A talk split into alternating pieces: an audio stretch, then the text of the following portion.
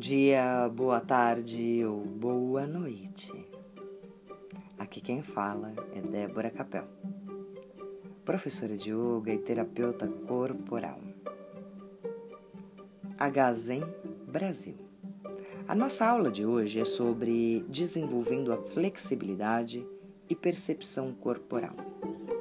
Essa aula é destinada para todos os alunos que queiram aprender a prática do yoga e para quem já pratica, para quem já é aluno.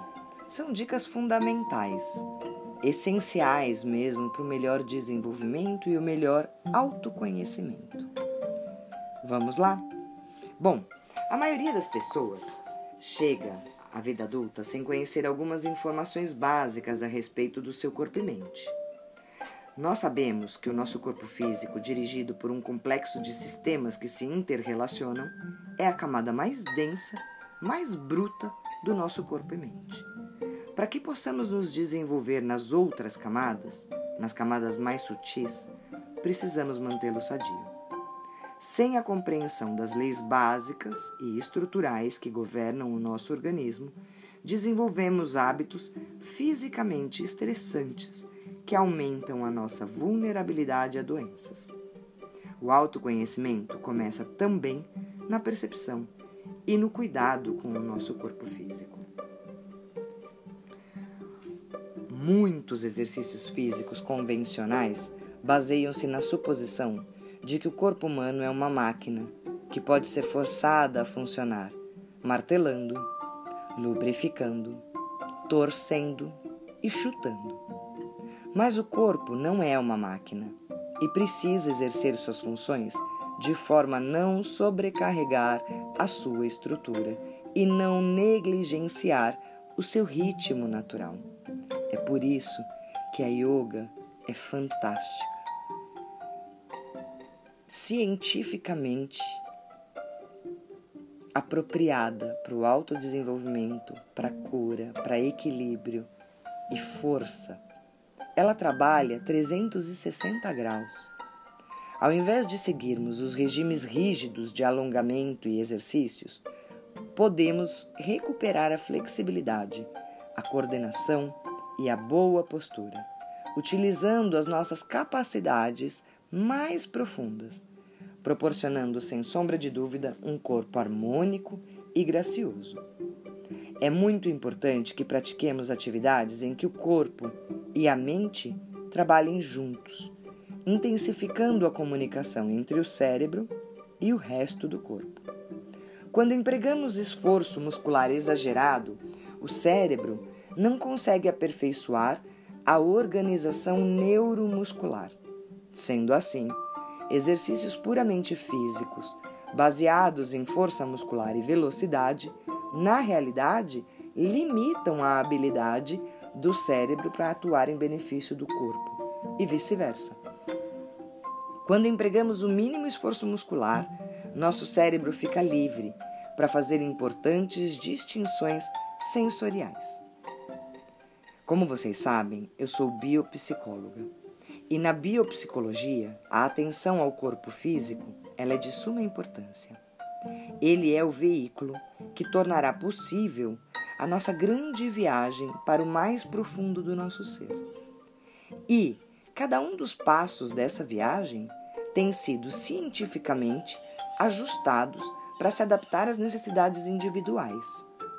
Através daquilo que chamamos de asanas, que são os exercícios psicofísicos que atuam tanto na camada mais densa quanto nas mais sutis do nosso corpo e mente, e de uma alimentação apropriada, o corpo físico é condicionado a se tornar uma base firme para uma mente equilibrada.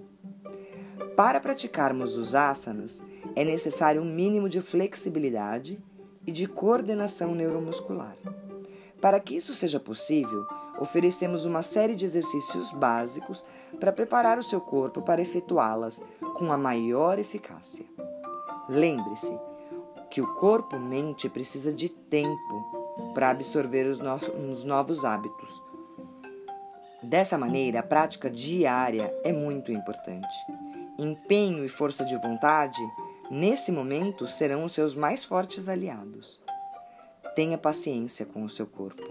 Respeite suas limitações. Cada corpo conta a sua história. Não se compare com o colega do lado. Assim, se inicia o processo de um profundo autoconhecimento.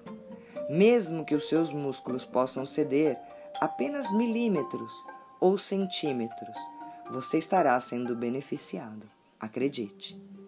No decorrer das nossas aulas, estaremos paralelamente aprendendo a conhecer e perceber as mensagens do nosso corpo e mente.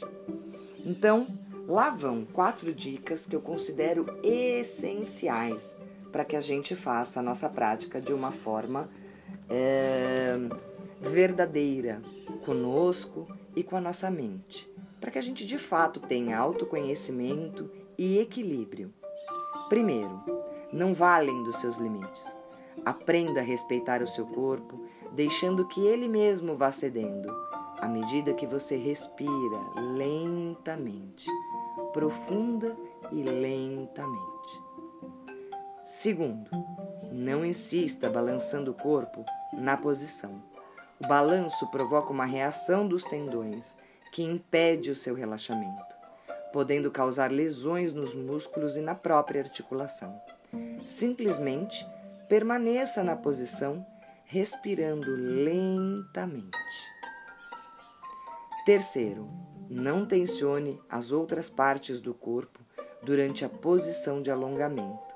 Mantenha a sua face relaxada, observando os ombros, o abdômen e a nádega para que não tensionem desnecessariamente. Quarto, você não deverá sentir dor alguma durante os exercícios, somente a sensação de um suave repuxar na área trabalhada. Essas são as quatro dicas essenciais para quem está começando a praticar o yoga. São dicas simples, porém fundamentais para que você tenha sucesso durante toda a sua prática. E hoje é isso. Vamos ficando por aqui e até a nossa próxima aula.